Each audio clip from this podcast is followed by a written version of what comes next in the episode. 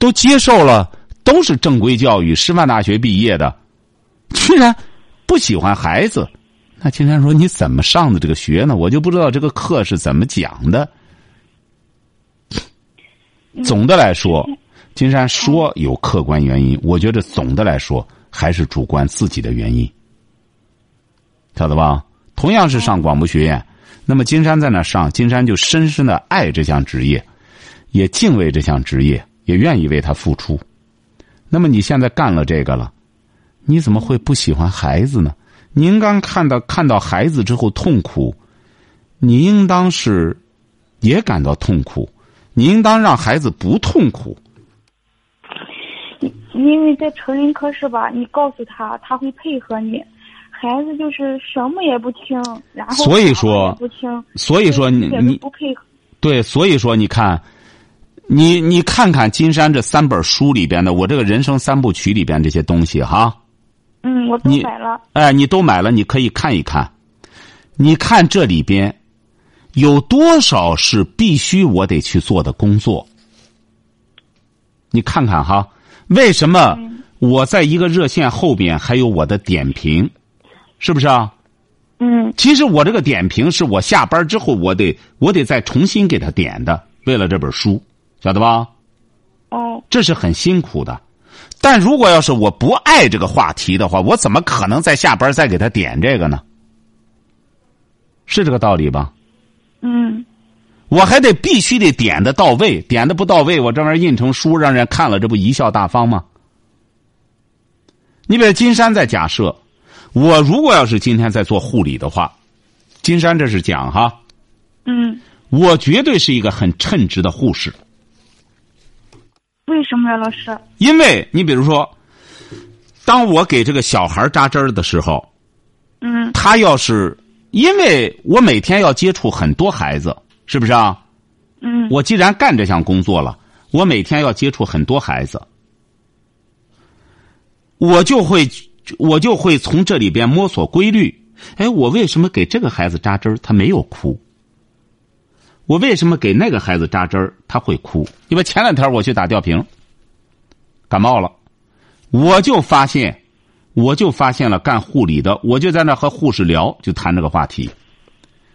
我说你得在这些孩子里边摸规律，他就说：“你看这孩子有的就是在。”我说：“对，有的是怎么回事？你发现了吗？为什么这个孩子嗷嗷的哭，在这个在在在这个里边，人家别的孩子不哭？你知道什么原因呀？”如果以我现在这个角度看的话，我就觉着有的孩子是乖，有的孩子是就是不听话。什么不听话？这不是说你看我在那里打五天吊瓶，我就在那观察。嗯。我就发现和家长有着密切的关系，晓得吗？因为人家有的小孩要打针了，都是都是那么大的孩子。妈妈接着说了：“坚强，一定要坚强。”有的孩子吓得都不敢看，妈妈就说：“看，没事儿，孩子，你看，小孩最终就敢看。哎呦，真勇敢！你看不哭。有的小孩嗷嗷的哭啊，他爸他妈也不管，就在那嗷嗷的哭。一看，有的时候一看，他爸爸妈妈一看受教育程度也是不一样的，晓得吧？哦。哎，你反而一看那受教育程度，一看。比较什么的，哎，对孩子反而哭什么？就怎么哎？那孩子反而也不哭，为什么？这平时家人是对他有一定的训练的。嗯。哎，这就是叫教养，这就是金山。你也有金山这三本书，是不是啊？金山说到教养，金山为什么说我们一说到哎呀，到国外了，说人家外国人这个什么这个。这个国民素质是不是啊？好说，有些人好说，哎，外国人国民素质真高啊。嗯嗯。那怎么高啊？怎么高啊？金山有的时候和他们探讨去，哎，人家怎么过马路什么？金山说这不很简单吗？要归纳起来很简单。国民素质高就是遵纪守法的程度高，是这个道理吧？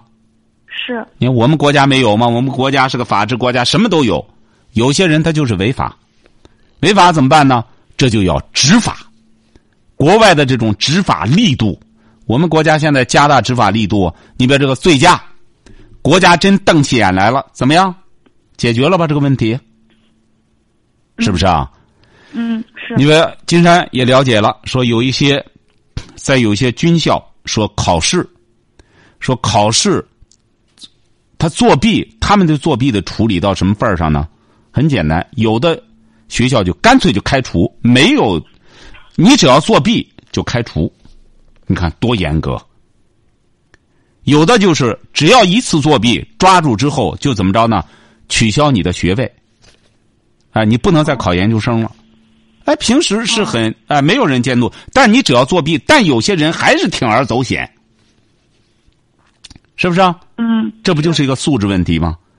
那么我们说到国民素质，就是遵纪守法的这个遵纪守法的这个程度和执法的力度。那么我们再说到这个孩子的个人教养，那是什么？那个个人教养是怎么来的？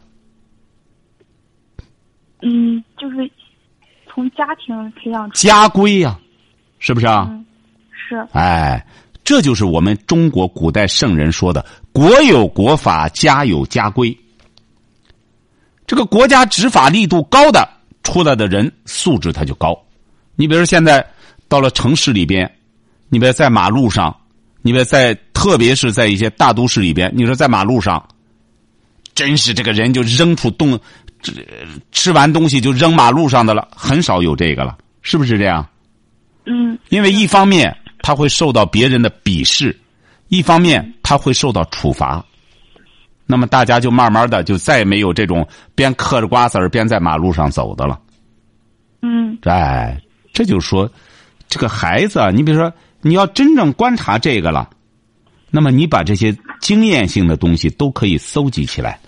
你们为什么我们有很多这个优秀的护理工作人员，他们都是要记日记的，每天遇到了什么样的不同的病号，我怎么处理的，我怎么去，去去对一些特殊病号怎么解决的，这就是一种职业素质啊！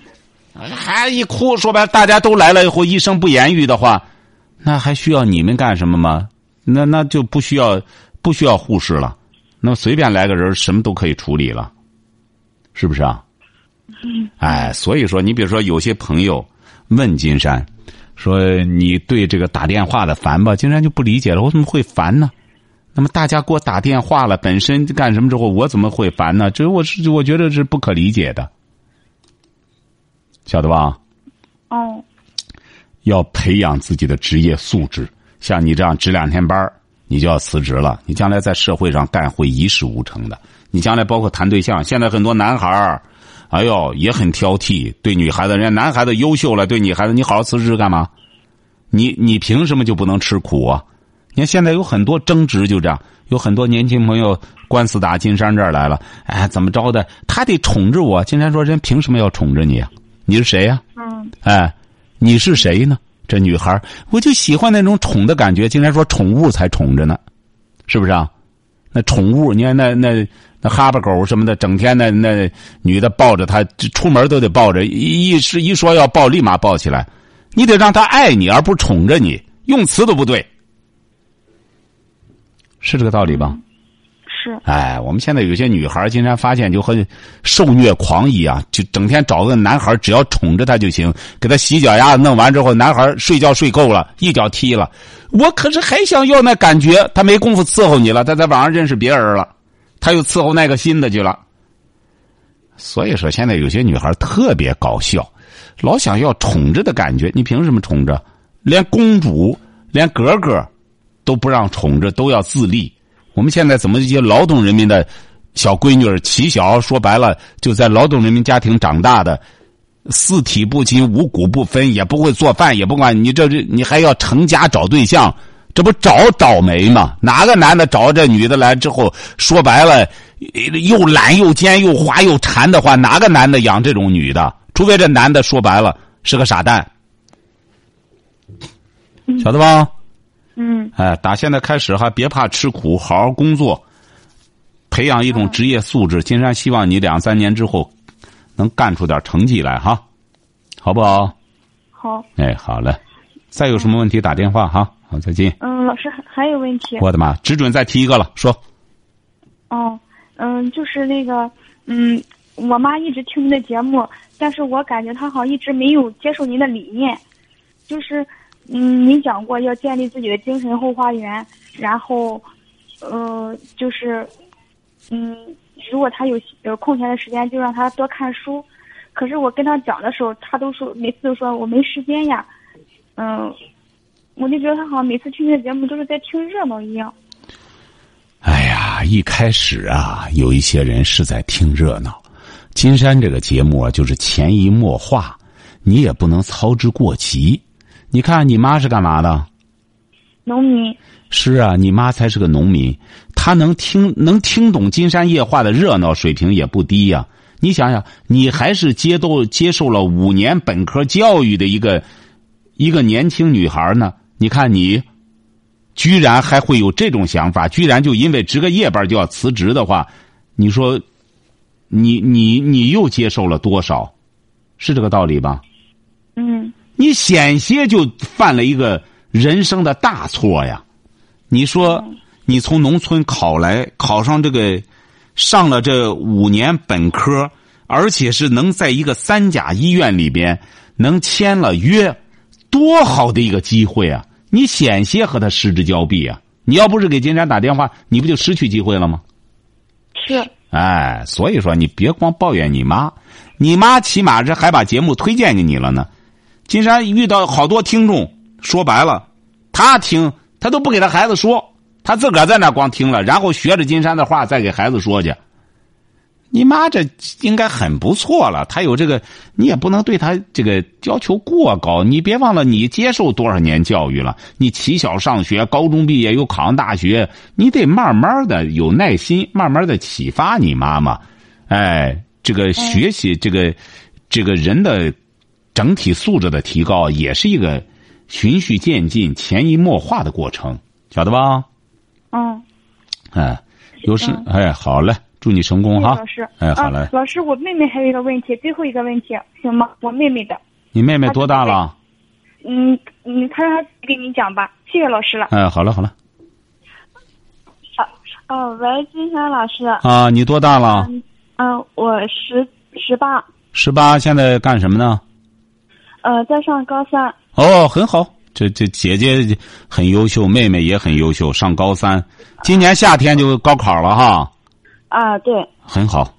呃，我就想问一个问题，你不是说，呃，贵族学校是军校吗？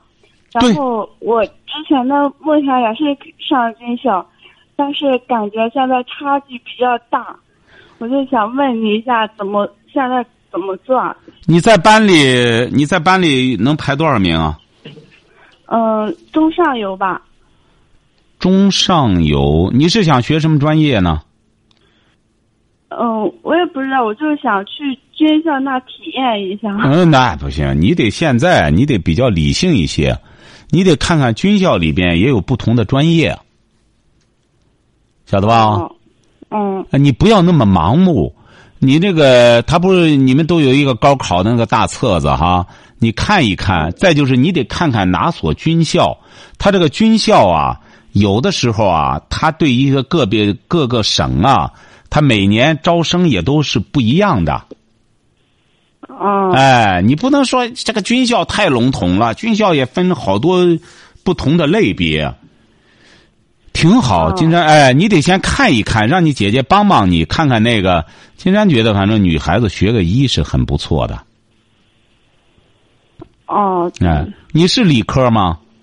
啊，是。哎，学个医，你就姊妹俩吗？啊，对。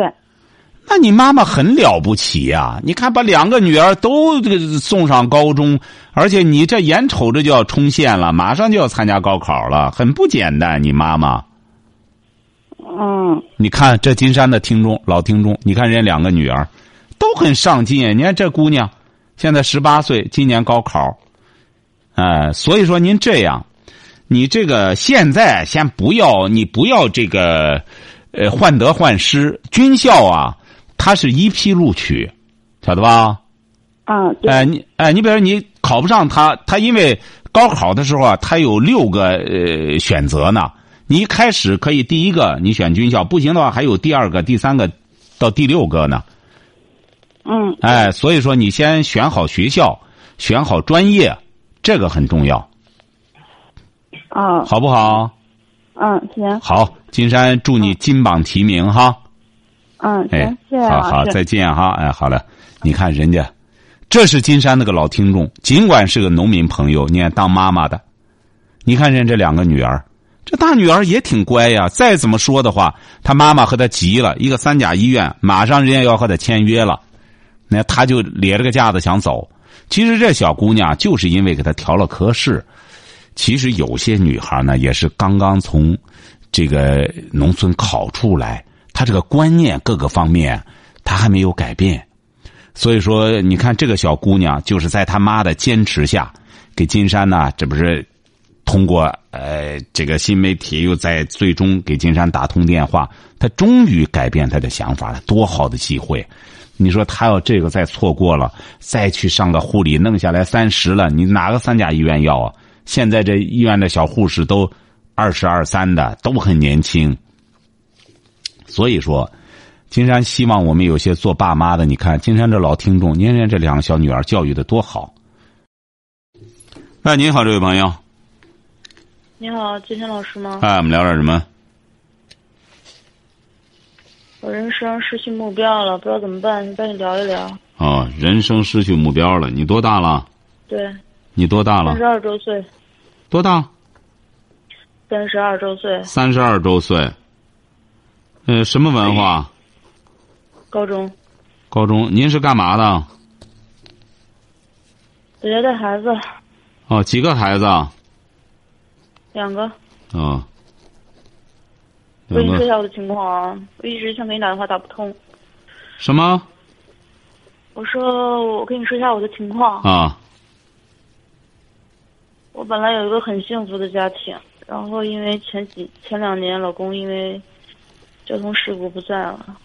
哦，我就特别的难受，一直走不出去，然后自己带两个孩子特别郁闷。孩子多大了？小的才两周，大的有五周。本来我是打算说是好好的守着他，还有一个奶奶嘛，我婆婆。我本来是打算说守着孩子还有老人好好过嘛，可是后来因为出事儿了，性质变了。现在这些亲戚也不跟这老太太出什么好主意，一天我也是我脾气也是不太好，因为家里出这些事儿比较乱，脾气变得特别暴躁。他几个孩子？您这个公婆？跟婆婆比较老爱生气。啊？你这个公婆他几个儿子？独生子。独生子，嗯。你现在还在公婆家住着？我在我自己房子，婚后的房子。啊，所以说我天天我就特别难受。你难受什么？我就去世几年了，丈夫？快两年了。嗯，你难受什么？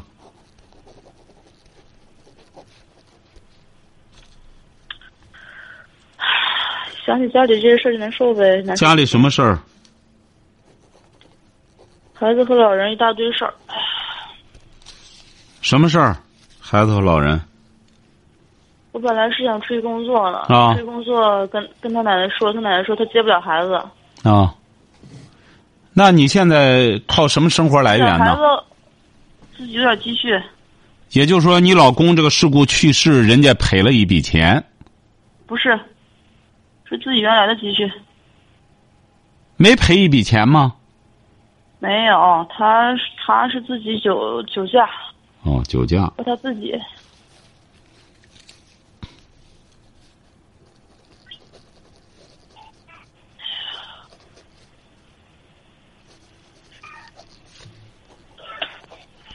怎么了？你看你打通电话这个状态。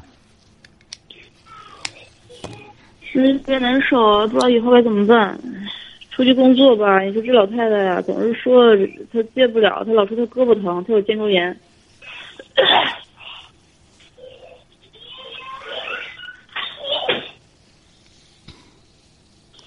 没再婚吗？没有。啊，为什么没考虑再婚？忘不了，忘不掉以前的。以前怎么了？不想再婚。啊，不想再婚。不想再婚，现在还有生活来源，起码还有钱，是这样吗？有点积蓄，积蓄我也不想老靠这点积蓄啊，我想出去工作呀。可是这老太太一天天老是一天给我添堵啊。你爸妈呢？我爸妈啊，我爸妈没没在这，我是嫁到我是嫁到邢台，我老家不是在这边的，我是嫁到河北这。你姊妹几个？我还有一个妹妹。那你为什么在这边不能照顾？你为什么不回家或者靠着近点儿呢？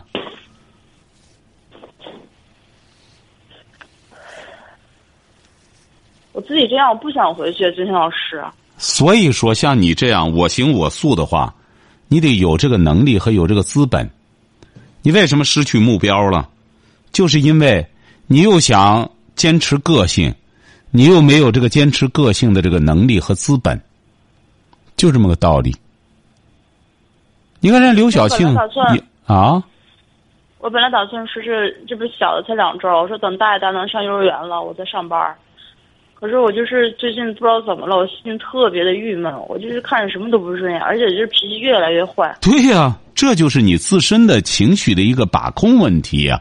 那你说我怎么办呀？所以说，好好的，我好好突然之间就给我给我弄了个这事儿，我都不知道怎么办了。谁好好之间突然弄这个事儿？谁好好之间突然弄这事儿？您说？我好好的，我在家里好好带两个孩子，他爸爸一天天的，你说给我弄出这个这个事儿，你说你让我怎么办？对呀，那谁也没说要让你怎么办呀？他本身酒驾，你国家现在为什么要查酒驾呀？你喝了酒还敢驾驶？你这个事是谁呀？也没人说要抱怨你这个。你自己回过头来这么大火气，你要是去啊，金山老师啊，我现在走不出去啊，你让我怎么办呀？你走不出去，你也得往外走。你打电话不就想往外走吗？你要这样给你公婆讲的话，人家不摆你这一套，很简单呀。你走不出去，首先是你有问题。这不，金山就先帮着你分析。知道吗，金山老师？我就我我现在这个脾气，我变了，我不知道怎么办了。我我就是说。我现在好好的，我就爱发脾气。我说我把脾气发在发泄在两个孩子身上，但是我很后悔。每次我发泄完脾气，我都很后悔。那让我怎么办呀？难道让我跟老人吗？跟老人发脾气吗？你教养不行，那就得慢慢的提高。谁也不愿意遇到这种事儿。说白了，你一个人带俩孩子，你说我招谁惹谁了呀？我招谁惹谁了呀？你说？那你当然，你本身就没，你比如你丈夫喝酒，他指定也不是一天两天喝酒了。你而且之前感情也不错。这一次跟他跟他那帮朋友喝这一次就变成这样，他原来没有，我没有过这样。怎么可？你说你这个说话啊，从来也没这样过，就是喝喝酒，那这谁的责任呢？这本身也有责任，谁把他惯成这样，让他喝酒？开的什么车？开的摩托车。自己家的车。什么？自己家的车。自己家私家车。啊，私家车。那你说他平时不这样，就意味着和几个朋友喝酒，那几个朋友惯的他，有这种情况发生啊？不是，金山老师，我并不是说非得，因为毕竟他是个成年人，是吧？我并不是说非得怪他怪他这几个朋友，但是就是说出这种事儿了，那人喝多了是吧？你们这些朋友也没有一个给我打电话，我都不知道，出了这个事儿了，我现在我现在只。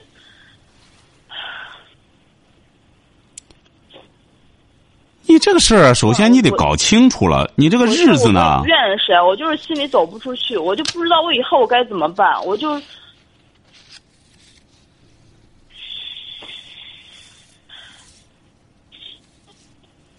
那你说吧，既然这也没法跟你说，你现在光就是走不出去啊，走不你也听不进去。我这不给你打电话呀，金晨老师，我一直听你的节目呀。那你得先说，今天插不上嘴啊！你这不是，你这种态度我没法交流啊！我走不出去啊！我怎么着的？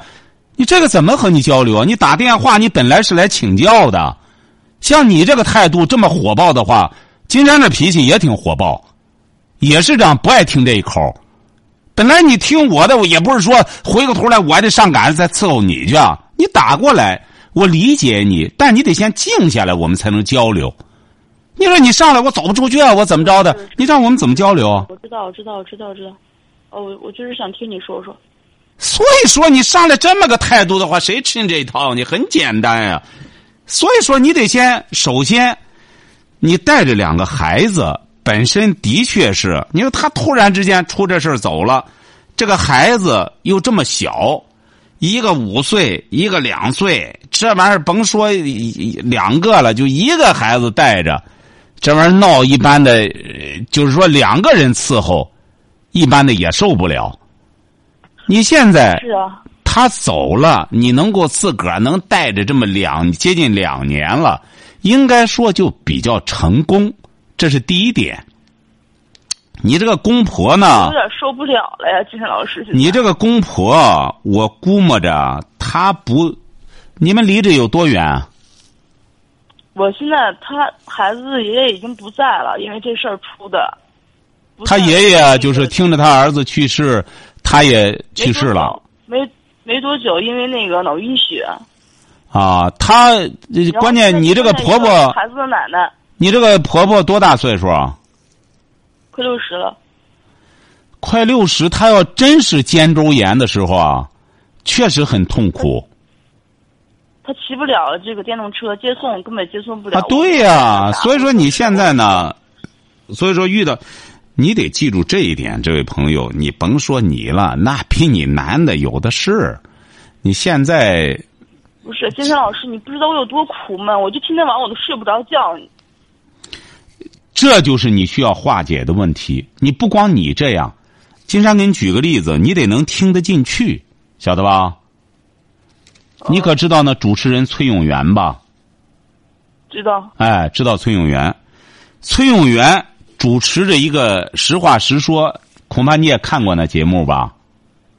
嗯。哎，挺好的个节目。这是他后来自己透露了，说那个时候全国人民都知道他抑郁症了，整个就不上班了。那么他为什么这样？他自己后来这不是现在写文章说了。那我弄起节目来也挺不容易的，他很痛苦。他这不是现在说吗？我不是在作秀，那时候我的确是抑郁了，要不然的话我不会就是晚上成宿的睡不着觉，也是很痛苦。人啊，这个痛苦啊，不一定来自哪个方面。你们最近也有一位做母亲的，又说到孩子，孩子病了，这不是说想这个。想这个攒点钱，因为他那孩子那个病吧，竟然说关键我这个我说了不算呀，你这个只能就是请教台里去，你不是他台里要同意了，整个咱这号召怎么着搞一个大型的这个什么东西的话，也很难。一个女的带着个孩子病成这样，你他怎么办？所以说，你首先得正确的对待这个问题。你遇到这个难处了。很多人说白了，无论是工作上还是生活上各个方面，为什么我们这个人得多读书，要见多识广，有些心结他才能化解。如果人很多人就是钻牛角尖儿。因为前段时间也有个学生，你说上学刚刚开始上学，好好的，人学校里刚刚刚就是批评他几句，他就受不了了，就要寻死觅活的。那让人觉得理解不了，说你这么年轻，遇到点事儿，人说你两句话，那就是心结打不开，你能理解这一点吗？石生老师，这种事儿不是小事儿啊。哪个事儿不是小事儿？人命能是小事儿吗？哪个事儿不是小事儿？您说的。我再问您，您说哪件事儿不是小事儿？我老公这事儿不是小事儿。谁说是小事儿了？人命关天啊，能是小事儿吗？不过您今天晚上打电话太晚了哈，这样你要想聊的话呢，我们明天晚上可以聊。这样明天晚上我们再聊哈，因为今天时间到了哈，嗯。